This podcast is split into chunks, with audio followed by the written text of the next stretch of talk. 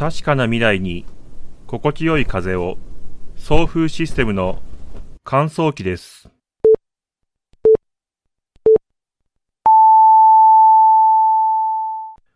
こんばんは、田中一郎です。田中一郎の今週何してたラジオの時間になりました。6月30日金曜日です。もうね、プレミアムフライデーというのはやめましょう。やはり定着しなくなったのでね。といったところでね、まあいろいろとこのラジオの方針を考えるタイミングに来てしまいましたね。まあ4月6月改変期。改変期ですよね。今ちょうどね、7月からどうしようかっていう話ですけども、まあこのラジオ、なんだかんだ、全国、全世界を意識した発言もたびたびありました。まあ特に天気の話をするときなんか、うん。自分の住んでいるところの話をした直後に、はっと気づいて全国の話をするということがたびたびありまして、まあこれはなかなか負担が大きいなということに、ちょうど撮る20秒ぐらい前に気づきましたので、もうね、この嘘に彩られた街、フエイク町の界隈の話を小さく、いや、小さくやっていこうかなというふうにね、方針転換をしようかなと考えております。というかですね、やはり全国的なニュースって、すごい共感を得るのって難しいのかなっていうのをね、ちょっとだけ思った。なんかのきっかけで思って、あんまり考え方は煮詰めてないんですけど、うん。まあ、例えばね、県内ニュースとかはさ、まだ共感得られると思うんだけど、関、うん、東北に住んでる人が関西のニュースを聞いたときに、まあ、あまりにローカルだと全然共感できないじゃないですか。それに似たような雰囲気で、全国ニュースのニュースキャスターとかが、もしくは全国ニュースで取り上げるニュースのトピックを考えるデスクが、え、ニュースバリューで考えてるとは思うんだけど、共感を得られるニュースをピックアップしたり、そういった挨拶をするって、まあかなり難しいことですよね、というのを思って、煮詰めてないから、その考え方が思いついてからニュースなんか見てないんですけど、見ろよっていう話ですけど、まあ見るとね、まあ全国の皆さん、こんばんは、と。それで、まあ天気の話だったり、今割と使いやすいのは大谷選手の話だと思うんです。大谷選手の活躍の話をするのがとてもいいと思うし、ニュースの冒頭に、そうだな、美味しいラーメン屋さんの話をするとか、動物の話や子供の話をするというのもあるかもしれないんですよね。となるとね、うん、全国ニュースの冒頭で話される内容っていうのが、広く浅くではあるが全国的な興味というか共通認識にアプローチする内容なのではないのかななんていうことを思いました。これね、なんで考えたのかなっていうとね、うーん、なんすかね、全世界をある程度見ないと商売できなくなってきてるタイミングじゃないですか。タイミングなのかなわかんないですけど、変な話、10年前はですね、日本国内だけでもなんとかやれてたけど、サービスインするときに、うん、まあ、その業界とか規模によるんですけど、最終的にはゆくゆくは全国、全世界に、えー通用するサービスを作ろうというような考え方ってもう土台の設計の段階でちょっとちらつくと思うんですよね。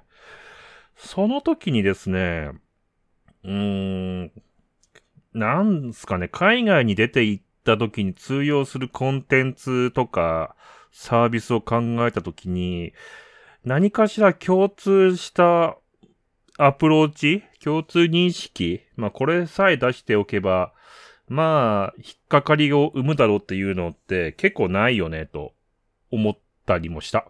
うん。なんか全然違う話に飛ぶけど、東京とかさ、都会に人が集まってるという話を聞いてね、まあ田舎から人がいなくなってるっていう話はよく聞くんですけども、なぜ東京に人が集まるのか、日本の場合は。まあこれはもう私は個人的には、まあ個人的仮説だと、日本で一番、その、環境がいいからですよ。気温とか、雪の降らなさとか、あ台風に直撃しなさとかね、最近ゲリラ豪雨とかね、どうしても夏に聞きますけども、比較的、その、土地として行きやすい土地なのではないのかなと思いました。ただね、ただまた、それも人が集まりすぎて少し弊害も出てきてるよね、最近は。というのも思います。白昼同等、うーん、銀行強盗じゃないな、えー、貴金属店に強盗に入ったりとか、闇バイトの話なんていうのも大体聞こえてくるの都会ですからね。都会はピンキリで、お金のある人はお金があるし、ない人は本当に厳しいと。そういったね、うん、雰囲気は感じるんですけども、そんな話をしたかったわけではないんだな。うん、だから、どうなんすかね。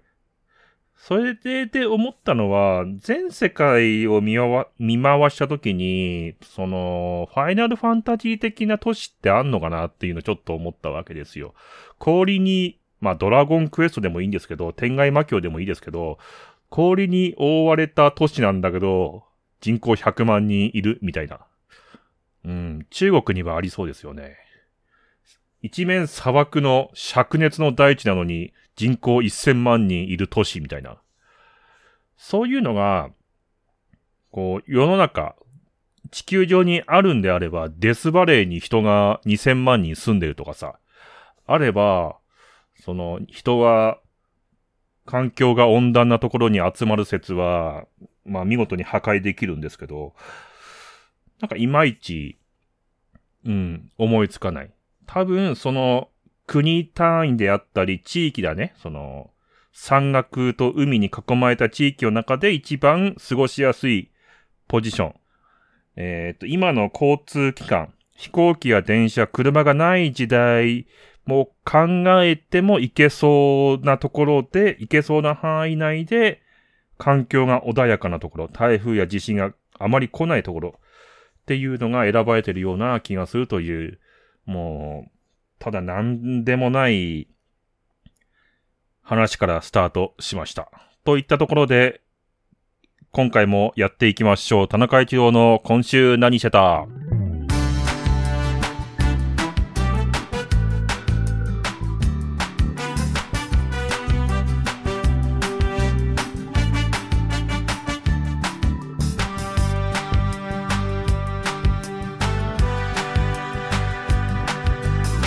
改めまして、こんばんは、田中一郎です。田中は今週何をしてたんでしょうね。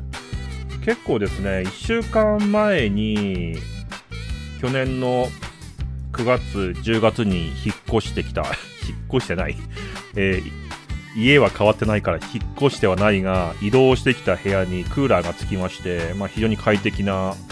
クーラーと言わないんだよね。エアコンね。エアコンがつきまして、非常に快適な日々を過ごしております。エアコンがついたことでね、いろいろ変化が起きまして、今まで、まあもともと倉庫代わりみたいな部屋に半年前に移動してきまして、この倉庫にあったものというのが今まで私がいた部屋に荷物を突っ込んでたんですけど、いろいろ勘案した結果、その荷物もまた別の場所に移動しようという感じになりまして、実際に移動してみて、私がもともといた部屋も、なんでしょう、もう、もう広い空間が生まれるようなね、形になって、非常に過ごしやすくもなり、それでいて、6年前に買ったロードバイクと、スマートトレーナーっていうんですかね、ZWIFT というロードバイクを、うん、バーチャル上で走るゲームなのかな、トレーニングアプリみたいなものがあるんですけど、それをですね、引っ張ってきまして、スマートトレーナーなんか、アマゾンで調べたら6年前に買ったんで、もう壊れてんのかなって思ったら、まあ確かにチェーンつけて回してみると音はギコギコ、ギコギコね、するようにはなったんだけど、一応、ケイデンスとかね、パワーとかがあのアプリに送信されるんで、まあ一応最低限使えるということが分かったので、昨日、おとといぐらいから6年ぶりに ZWIFT を始めましてですね、今日も1時間半自転車を漕いでました。自転車を漕ぎながら、獲得標高150メートルぐらいの丘を1時間かけて登り、あの、よくわからない外国の人に励まされ、えなんとかゆっくりね、あの、登ってきました。6年前は ZWIFT をやるための機械ってすごい高かったんですよ。このスマートトレーナーも Amazon の注文履歴を見ると8万円ぐらいしてたんですけど、今もうちょっとなんとかなってるのかなって思ったら、今のスマートトレーナーは性能はもちろん上がってるんですけど、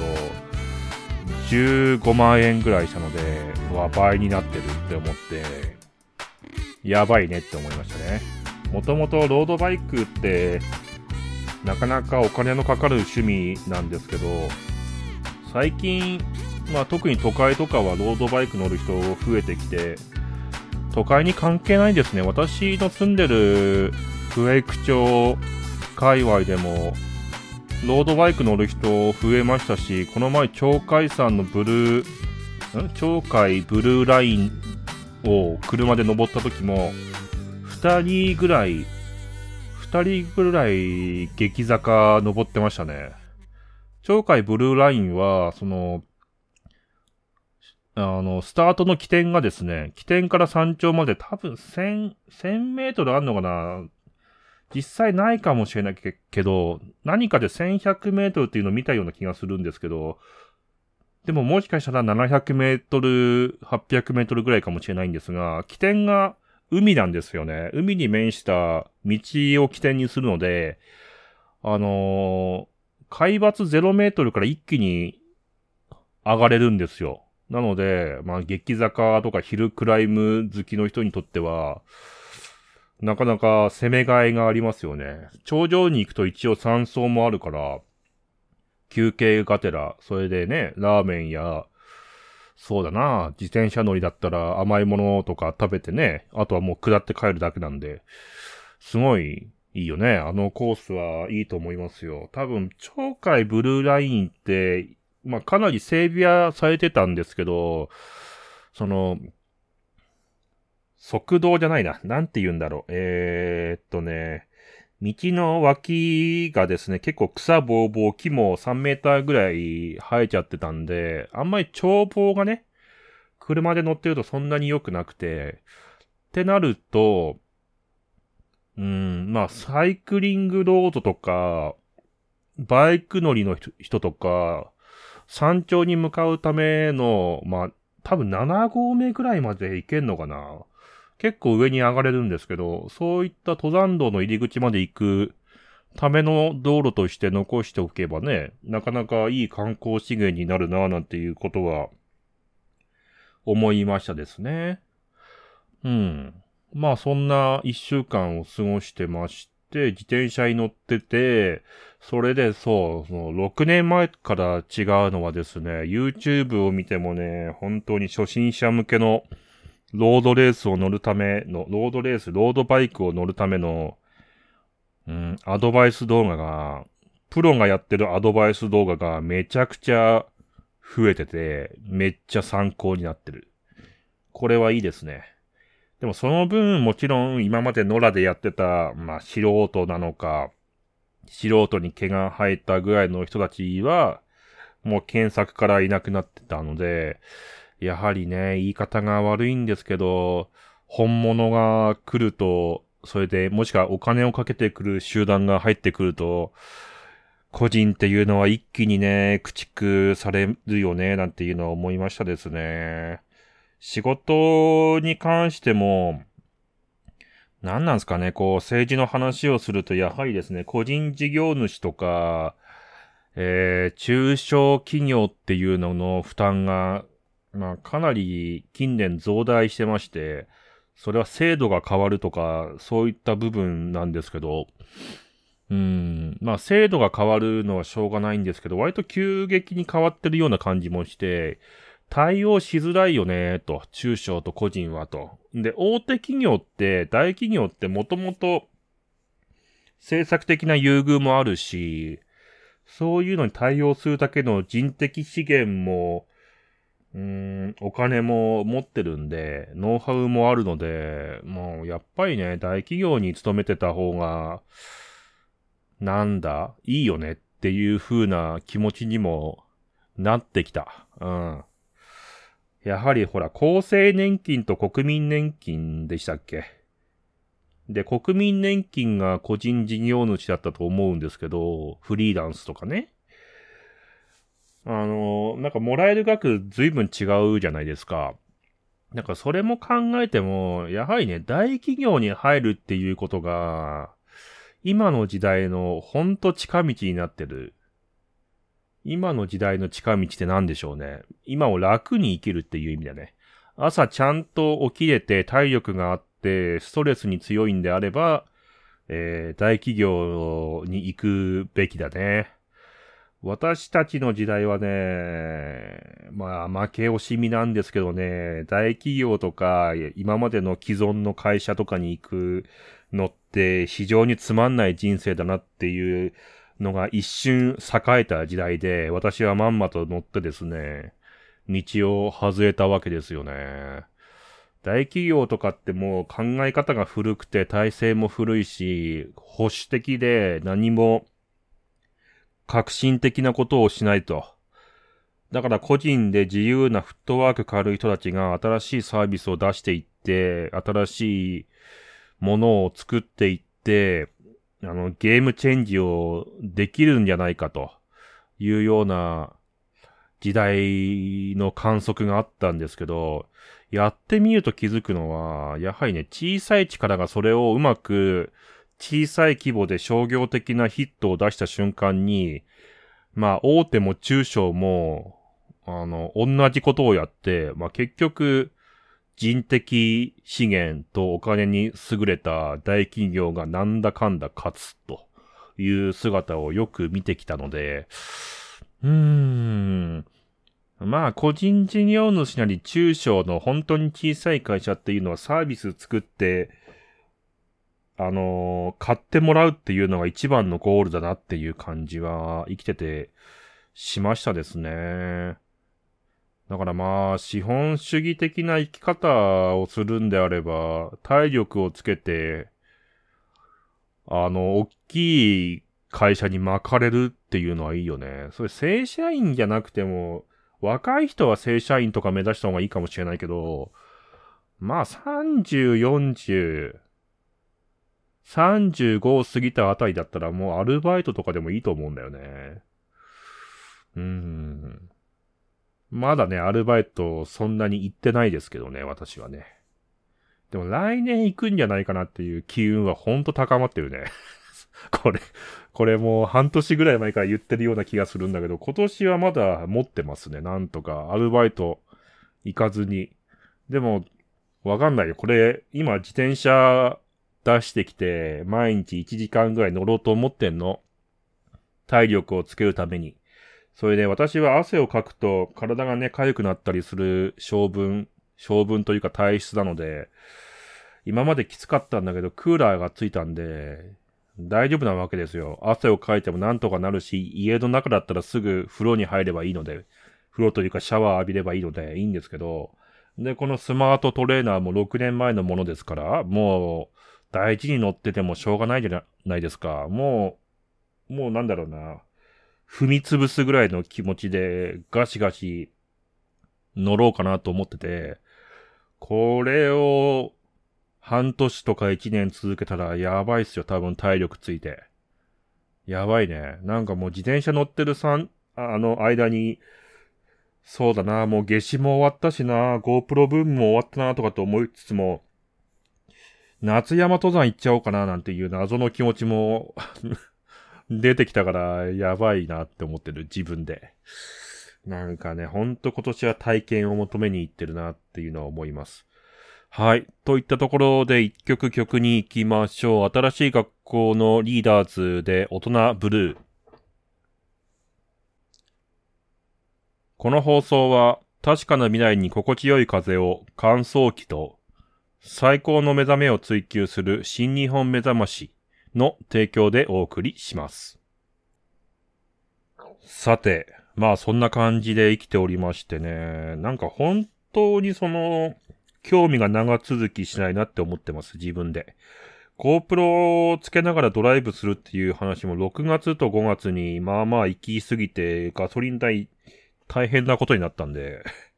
高いね、ガソリン代ね。やっぱり、うん、結構、結構行くなって思ったんで、コロナ禍の時って1ヶ月とか2ヶ月に1回ぐらいだったの、給油が。今、5月か6月は1週間に1回とか3日に1回だった給油が。だから、実質的な体感としての負担がものすごくて、いや、こんなに金使う必要あるっていう そういう気持ちになったんで、今、GoPro ちょっと封印気味で、7月にドライブ動画行くとしても、まあ、7月2本ぐらいでいいかなって思ってるんですよね。県内は大体行ったんで、そう、もう大体行ったんすよね。まあ今年中に行く気になれば、主要道路はもう、大体回れるぐらい県内行ったので、まあ県外に行く可能性もなきにしもあらずというところですね。はい。そんな感じで、うん。過ごしてまして、前回ですね、タイムパフォーマンス、タイパの話をしたんですけども、今週たまたまそのタイパに関して、ちょっと自分なりの結論が出たので話します。前回はですね、なんかあんまタイパーとかして、もうしょうがないよねっていう話をして、だと思うんです。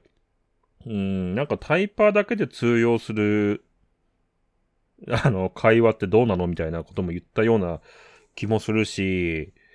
うーん、な、な、なんか違和感があるよね、タイパーって、みたいな話をしたような気がするんですが、自分なりに、に今回、今週、考えたのか思いついて結論が出たのがですね、まあ、今の時代コンテンツにアクセスすることが多いんで、まあタイパしょうがないという部分と、これはね、多分ね、昔で言うところの、俺昨日徹夜しちゃってさ、と同じ体感なんだなって思った。タイパーって言われた時の受け止め方。ああ、そう、うん、なるほどって感じですね。なんかわざわざ言わなくてもいいよっていうところですよね。む、昔って、なんか俺徹夜しちゃってさ、とか、いや、テスト前全然勉強してないよ、なんていう会話、上等句でありましたけど、まあ、それと一緒なのよね。タイパーで時間を投稿っていうの。だからね、あんまり人に言ってもしょうがない言葉なのかなっていうので決着がつきました。まあ、コンテンツにアクセスしやすいので、それはね、うん、そういう、なんだろう。時代だから、まあ、タイパーを求めるのはしょうがない。もうコンテンツを情報として処理するのと、もうコンテンツをコンテンツとして楽しむので、乖離というか違和感が生まれるのもしょうがない。で、そのコンテンツを情報として処理するために、倍速で見たり、あらすじだけで知った気になるっていうのも、まあ、情報処理だからそれもしょうがないのかもしれないっていうのは思った。まあ、これはですね、なんで思ったかっていうと、あの、私今、ガンダムを、ガンダムシリーズを制作順からネットフリックスとアマゾンプライムで見られるものだけを、こう、時系列で見てってるんですよ。時系列っていうのは宇宙世紀じゃないですよ。制作年ですね。だから、うん、まあ、俗に言うファーストって言うんですかね。初代ガンダムから始まって、そのガンダムの、うん、再編集版である劇場版3部作を見た後に、ゼータガンダム見て、ダブルゼータが、えー、アマゾンプライムでもネットフリックスでもなくて、アマゾンプライムだと有料だったんで、まあこれ後でメモして、その、ガンダムチャンネル的な、バンダイチャンネル的なやつで一気に見ようかなって思ってるんですけど、で、それ飛ばして逆襲のシャアを見て、えー、今あの、ポケットの中の戦争っていう OVA、オリジナルビデオアニメなのかな？役所な、わかんないですけど、OVA を見てるんですけど、あの、私、ガンダムを全然知らなかったんですけど、全然っていうか、まあ、うっすらしてるぐらいだったんですけど、ガンダムを見てて、なんでガンダムオタクっていうのが発生するのかっていう答えがあんまりまだつかめてなかったんですよ。で、自分が見てて、やっぱりね、その一番最初の初代ガンダムが本当に基準であり、その始祖ですよね。始まりの祖先、始祖だなっていうのは分かってて、えー、逆襲のシャアにしても、そのゼータガンダムにしても、やっぱりこの最初を見てないとなんかいまいちつかめないわけですよね。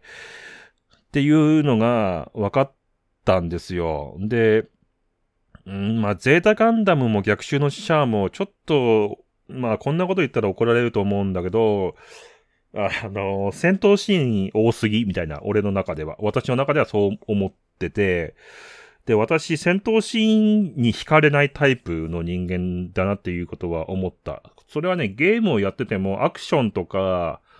あのー、人を殺すシーンとか、あるじゃないですか。銃でバンバン撃ったりとか。ああいうのあんまり好きじゃなくて、多分それ正確なんだと思うんですけど、ただ調べると、その戦闘シーンでも、あの、モビルスーツ、あの、ガンダムとか、まあ、俗に言うロボットって言っていいと思うんですけど、あの人たちが、戦ってる姿がかっこいいっていうわけですよね。だから多分ゼータガンダムとかでも増やしてると思うし、それが増えたおかげで、まあ当時ガンプラとかさ、あの、おもちゃ屋さんも全盛ですよね。1900、初代が79年から始まって、今見てるのが、まだ1980年代ぐらいだと思うんで、40年ぐらい前の話なんですけど、まあ前世紀なんで、そういったおもちゃとかを売るためには、そういうシーンを多く増やさないといけないなっていうのはよくわかったんですよ。そのガンダムをこう見ていくと、なんとなく時代とかアニメの進化とかがなんとなく感じ取れるんですけど、まあそうした中でなんでガンダムオタクが生まれるのかっていうようなことを考えたときに自分の中の仮説は当時ってコンテンツにアクセスする方法って結構少なくてテレビアニメなんかは一回見たらもう再放送が来るまで見れないし、まあ家庭に VHS 普及したのって結構後ですよね。で、まあレンタルビデオ屋さんとかあったと思うんですけど、今見てる OVA のポケットの中の戦争っていうのは逆襲のシャアの劇場版がめっちゃ借りられてたんで、なんか、まあ、その横に置こうみたいな気持ちとかもあって作られたそうなんですけど、あれがね、その、セル？販売用のビデオが1本4800円らしいんですよね。1本4800円で売られてて、それが、それでもまあ数万本売れたらしいんですけど、1本ですですよ。6話あっ、多分6話全部揃えたら 4800×6 ですよね。だからまあ大体3万円弱ぐらい。その値段を買って、あの、自分で見たときに多分ね、繰り返し見るっていう作業と、繰り返し見て、それも一日の間に繰り返しを見、繰り返し見てるわけじゃないんですよ。日を置いてというか、長い時間をかけて、繰り返し見てるんですよ。そういう経験があって、もう愛着も含めてだんだん好きになっていったり、考察とか、なんか矛盾点とか、キャラクターの動き、セリフを見て、実はこれは伏線なのではないかとか、この時の心情はどうなのかとか、そのね、もうガンダムの戦闘シーンかっこいいなとかっていうところが深まっていくと思うのね。多分ね、この、その当時の、その同じものを繰り返し長い期間を見続けるっていう作業をしないと、その、オタクとして、うん、発行しない感じがする。だから自分みたいな、こう、一気見してるような人間って多分、ほとんど当時の時間的な感覚と比べると、今のタイパ勢と変わらない。うん。情報として捉えてるだけ。そのコンテンツの深みに入っていってない。なっていうのを思ってね。うーん、なるほどっていうことを思ってね、なかなか、ああ、なんか前回タイパーとか言ってる人を批判的なことで言ったような気もするけど、そんなこと言ってらんないな、なんていうことを思いました。それで、今のところ、やっぱりね、その一番最初のガンダムがなんだかんだ言っていい。というのも、まあ、ガンダムシリーズ総じて、登場人物が多い上に、私はそんなに覚えられなく、あの、よく死ぬんで、うーんっていう、なんか覚えられないまま去っていくんですよ。だからね、1回見て、2回見て、3回目とか見ると、もうこの人の役割と動きがわかる状況で、細かいところを見れるんで、楽しいと思うんですけど、それでいて、一番最初のガンダムってね、戦闘シーンが比較的少ないんですよ。比較的少なくて、あの、比較的少ないところにランバラルとかが、ランバラルとかマクベとか、そのね、なんかちょうどいいキャラクターが出てくるんだよね で、ランバラルなんかも、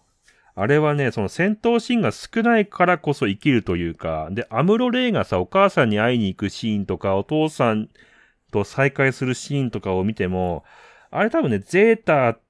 とか、それ以降のシリーズでは多分カットされるシーンなぐらい上調なシーンなんだけど、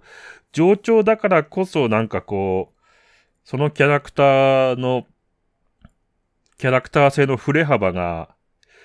えー、分かって、その振れ幅があると、振れ幅の中のどっかに、その、共感と反感が生まれて、そのキャラクターを認知するみたいなところに行けるんですよ。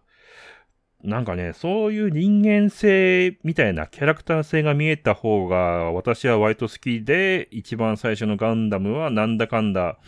うん、見てて見やすかったですね。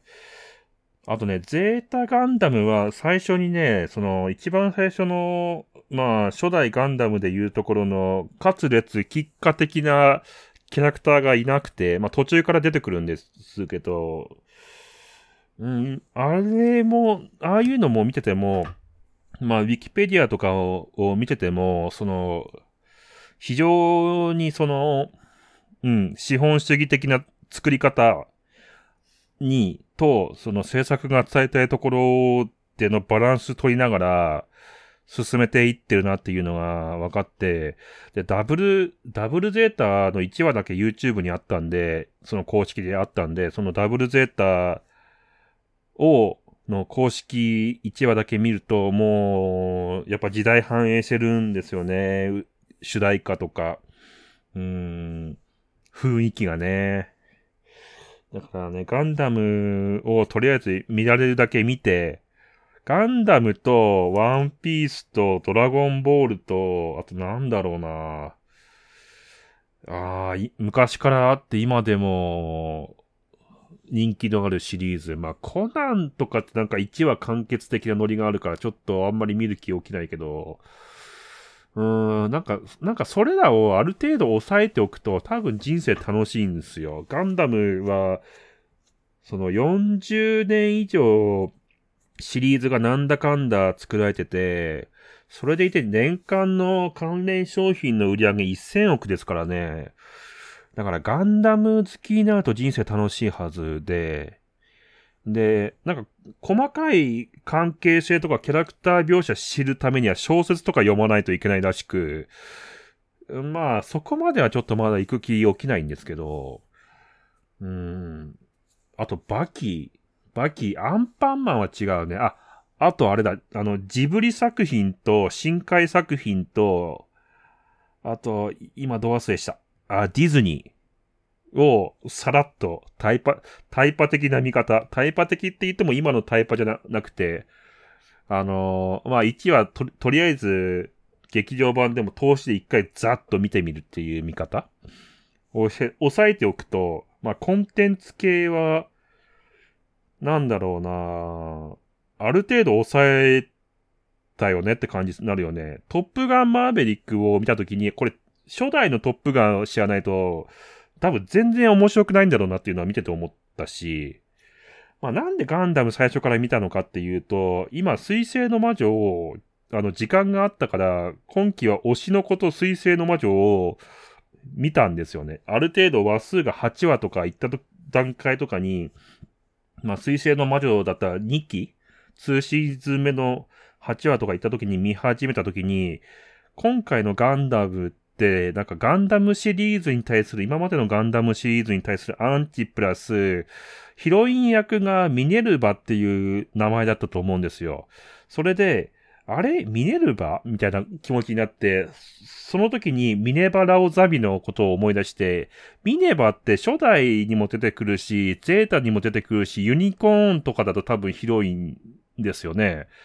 ってなってくると、うーん、あれもしかしてガンダムって、身がつく人がヒロイン役なのでは？みたい、みたいな気持ちになったの。あだからあの、未来ヤシマとか、セーラーマスは違うけど、まあでも初代はセーラーマスかフラウボーとかでしょ？多分ヒロイン役。あ、違うか。でも、シリーズ的にはララースンになるのかな？でもマチルダさんはすぐ死んじゃうから いいとして、多分ララースンがヒロインなんだと思うんだけど、うん、だからなんか、ミーが、ミーが、か あの、関連してるのではとかって思ったから見始めて、ああ、先行のハサウェイのハサウェイノアってブライトさんの息子なんだとかね。そういうのは今、もう何十年も経って、新鮮に気づいてる、ですよ。それがね、ネットフリックス、アマゾンプライムっていう、あの、まあ、せいぜい2個契約しても、2000円超えないぐらいの値段で、ね、今自転車に乗りながら見てるという、ね、まあトータルしたら楽しい人生を送っているという話でした。この配信は YouTube のほか Amazon Music、Apple Podcast、Google Podcast、Spotify の各プラットフォームにて配信されております。身近なプラットフォームで聞いてみてください。いやね、水星の魔女を見て、その、新しい最新話が出るまでの間に、今度、パチンコになるから、ガンダムシードを見ようと思ったのよ。そうだった、思い出した。ガンダムシードを見ようっていうのが一回挟まんのよね。でもね、シードの1話か2話見た時に、ああ、これもう全然わかんないわって思って やっぱり最初から通しで見ないと、なんかもうストーリーの前提その世界観の前提がわかんないから、っていうので見始めたんだったわ。だからもうモビルスーツと、あとニュータイプの意味はわかるよ。それ前回も言ったと思うけどね。うん。でもモビルスーツの名前は言えない。もう RX とユニコーンと、何？サイコガンダムとゼータとマーク2と百式と、あと、あうーん、まあそんなもんだな。ジム、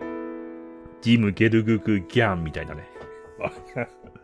まあ、シルエット出されても全然答えられないです。それこはなんか覚えられないですね。なんかまだキャラクターの名前の方がね、覚えられるなという感じでした。これね、多分ね、ガンダムの話3週連続でやってると思うんで、下手したらもうちょっとにわかに入りつつあるなと思ってます。えー、もう7月なんでね、あ、もう1年半分終わったというね、当たり前の会話もすることもなく、終わることになると思いますが、7月になるんでね、7月ってことはこれからだんだん暑くなってあっという間に雪が降るということなので、えー、健康には留意して過ごしていきましょう。それでは、今回はこの辺りで失礼したいと思います。田中一郎でした。